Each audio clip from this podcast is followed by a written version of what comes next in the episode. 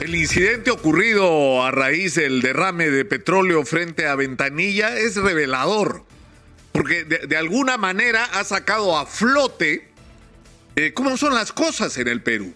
Es decir, cómo es posible que haya una empresa que produce un derrame gigantesco que ha provocado una catástrofe ecológica frente a las costas del Callao y que se ha extendido hacia el norte y que no da la información en el momento oportuno, minimiza la, información y se lava las manos.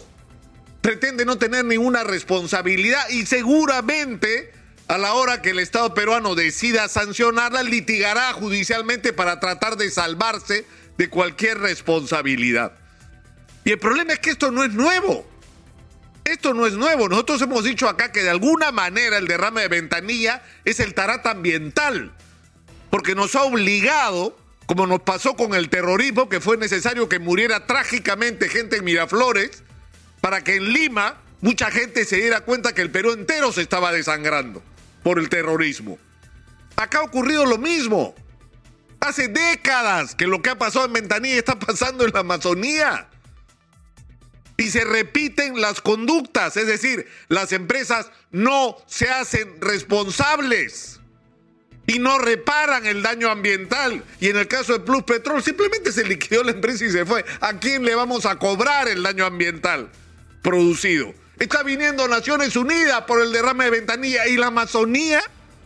¿Por qué no hemos hecho eso con la Amazonía? Entonces, cuando uno Imagínese usted que es un APU, que es una habitante de estas comunidades amazónicas que se han visto afectados durante tanto tiempo, que durante tanto tiempo han reclamado que por favor presten atención, que no solamente no está la explotación petrolera no está significando un cambio en sus vidas, que no tienen la educación que deberían tener, ni la salud pública, ni acceso al agua potable, ni a la electricidad, y encima le han contaminado sus ríos, y durante décadas han reclamado atención y respuestas de parte de las autoridades, ven que cuando pasa en Lima, el mundo se pone de cabeza, Naciones Unidas va a venir.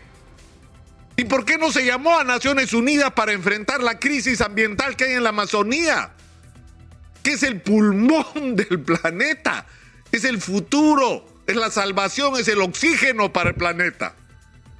Yo creo que esto nos tiene que obligar no solamente a actuar en relación a Repsol con la mayor severidad que sea posible, porque estamos atrapados, no es una concesión. La Pampilla es una empresa privada, el Estado peruano puso a remate y, y compró pues Repsol, son los dueños, los señores. Y estamos atrapados porque eh, si se cierra la planta de la Pampilla, nos quedamos prácticamente sin abastecimiento fácilmente para la mitad del país o más de combustible. Esa es la cruda realidad que estamos enfrentando. Entonces las posibilidades de, sanciones mucho más severas eh, son eh, complicadas. Pero esto nos tiene que obligar no solo a la mayor severidad y a forzar a que los organismos reguladores funcionen porque hace nueve años hubo un incidente de menor dimensión, pero importante, porque fue un derrame y se repitieron las mismas conductas por parte de Repsol. Y el problema es que nueve años después vuelve a pasar lo mismo. ¿Y eso qué quiere decir? Que Repsol no hizo los correctivos que tenía que hacer, pero que la autoridad peruana no vigiló que esos protocolos estuvieran operativos para enfrentar situaciones de crisis como esta. Pero eso es un lado del problema. El otro es que tenemos que volver los ojos hacia la Amazonía y actuar con la misma severidad e indignación con que actuamos frente al tema de Ventanilla y el tema de Repsol, con lo que ha pasado en la Amazonía durante décadas. No son 6 mil barriles, son 70 mil, 80 mil. Solo Dios sabe cuántas decenas de miles de barriles se han derramado en los ríos amazónicos y no se han metido equipos especializados, skimmer, nada. Es muy poco lo que se ha hecho. El porcentaje de reparación ha sido mínimo. En la mayor parte de los casos, esos ríos siguen contaminados. Y toda forma de vida ha sido destruida. Entonces, ¿qué se va a hacer frente a ellos? Eso es algo a lo que le deberíamos prestar atención y eso es algo que explica esta eh, profunda molestia que hay en, un sector de la sociedad peruana, como que acá hay dos tipos de, ciudadanos, ¿no es cierto? Los de primera y los de segunda. Los de primera y los de segunda. Los de segunda no importan.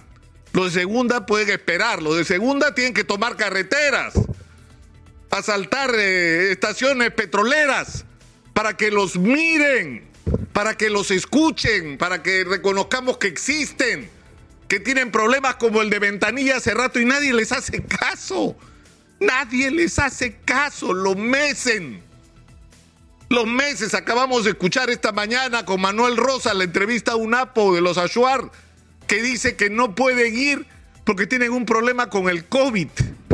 Y por eso no pueden ir a tener un reclamo con respecto al último derrame que se ha producido en los últimos días. Yo creo que esta es una extraordinaria oportunidad para reconocer la ingratitud y la irresponsabilidad con la que hemos manejado las políticas de Estado con respecto a la Amazonía y en particular con el tema del enorme daño ambiental que se ha causado a nuestras comunidades y a los ríos de los que y cochas de los que viven las comunidades nativas. Y es el momento de hacer correctivos. No se trata entonces solamente de castigar a Repsol y de corregir las cosas, sino de volver, insisto una vez más, los ojos a la Amazonía y cumplir la enorme deuda que tenemos con esta región que le ha dado al Perú miles de miles de millones de dólares durante décadas. Le ha dado ingresos al Perú, le ha dado combustible al Perú y lo que han recibido a cambio ha sido muy poco o nada en términos de, de progreso y un daño irreparable al ambiente y a lo que es el hábitat donde deben continuar sus vidas, en condiciones donde no les dimos prácticamente nada y donde perdieron aquello que les permitía sobrevivir, que era el agua. Yo creo que es el momento de hacer cambios.